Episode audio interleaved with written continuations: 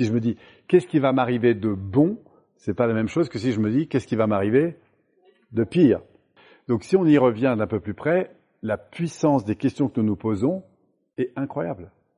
Parce qu'en fait, on va se créer, en fonction de nos questions, des réalités en permanence.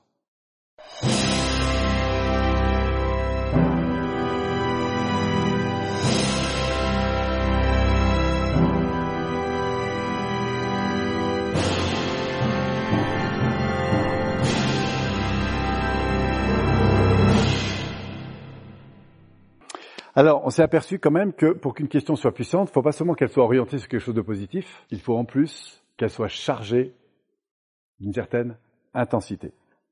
Parce que sinon, si vous êêtes fatigué, vous avez dit, bon, qu'est-ce que je pourrais faire de bien pour moi? Vous voyez que l'énergie n'y est pas. Pourtant, la question est bonne. Ici, waouh, qu'est-ce que je peux faire de vraiment bon maintenant pour moi? Vous voyez, le fait de balancer de l'énergie et de l'affirmation, ça va avoir plus d'impact sur notre système nerveux. Donc on veut non seulement des questions, mais des questions dites puissantes, c'est-à-dire qu'elles soient chargées en énergie suffisamment puissante pour amener la personne à évoluer sur trois axes. Alors émotionnel, oui, intellectuel et comportemental. En fait, pour ceux qui ont fait l'énagramme, on va retrouver ça, hein, c'est-à-dire qu'il y a des questions qui vont orienter des évaluations différentes sur le plan de la conscience, d'accord?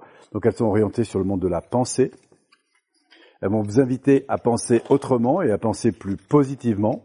Donc ça va permettre des changements ou des évolutions de la conscience ou des orientations de la conscience sur des choses. Donc ça peut être des questions du type euh, qu'est-ce que je peux apprendre de ça? Qu'est-ce que je peux comprendre de ça? Qu'est-ce qu'il y a à comprendre d'intelligent? S'il y avait un enseignement à tirer ça, ce serait quoi? Vous voyez ce genre de questions. Donc nous, on va les s'entraîner à ouvrir le champ au niveau de la conscience pour amener la personne à évaluer les choses en termes de perception, de compréhension, d'analyse, d'apprentissage différents. OK? Deuxième niveau sur lequel on va jouer pour avoir des changements, c'est le niveau émotionnel. Donc là, on va avoir des questions qui vont s'ouvrir vers des orientations de transformation émotionnelle. Donc c'est plus la pensée qui va jouer, mais le cœur, l'émotion, le ressenti. Donc par exemple, qu'est-ce que tu peux ressentir de différent et de bon dans cette situation? Qu'est-ce que tu peux découvrir comme autre réaction émotionnelle par rapport à cette ça?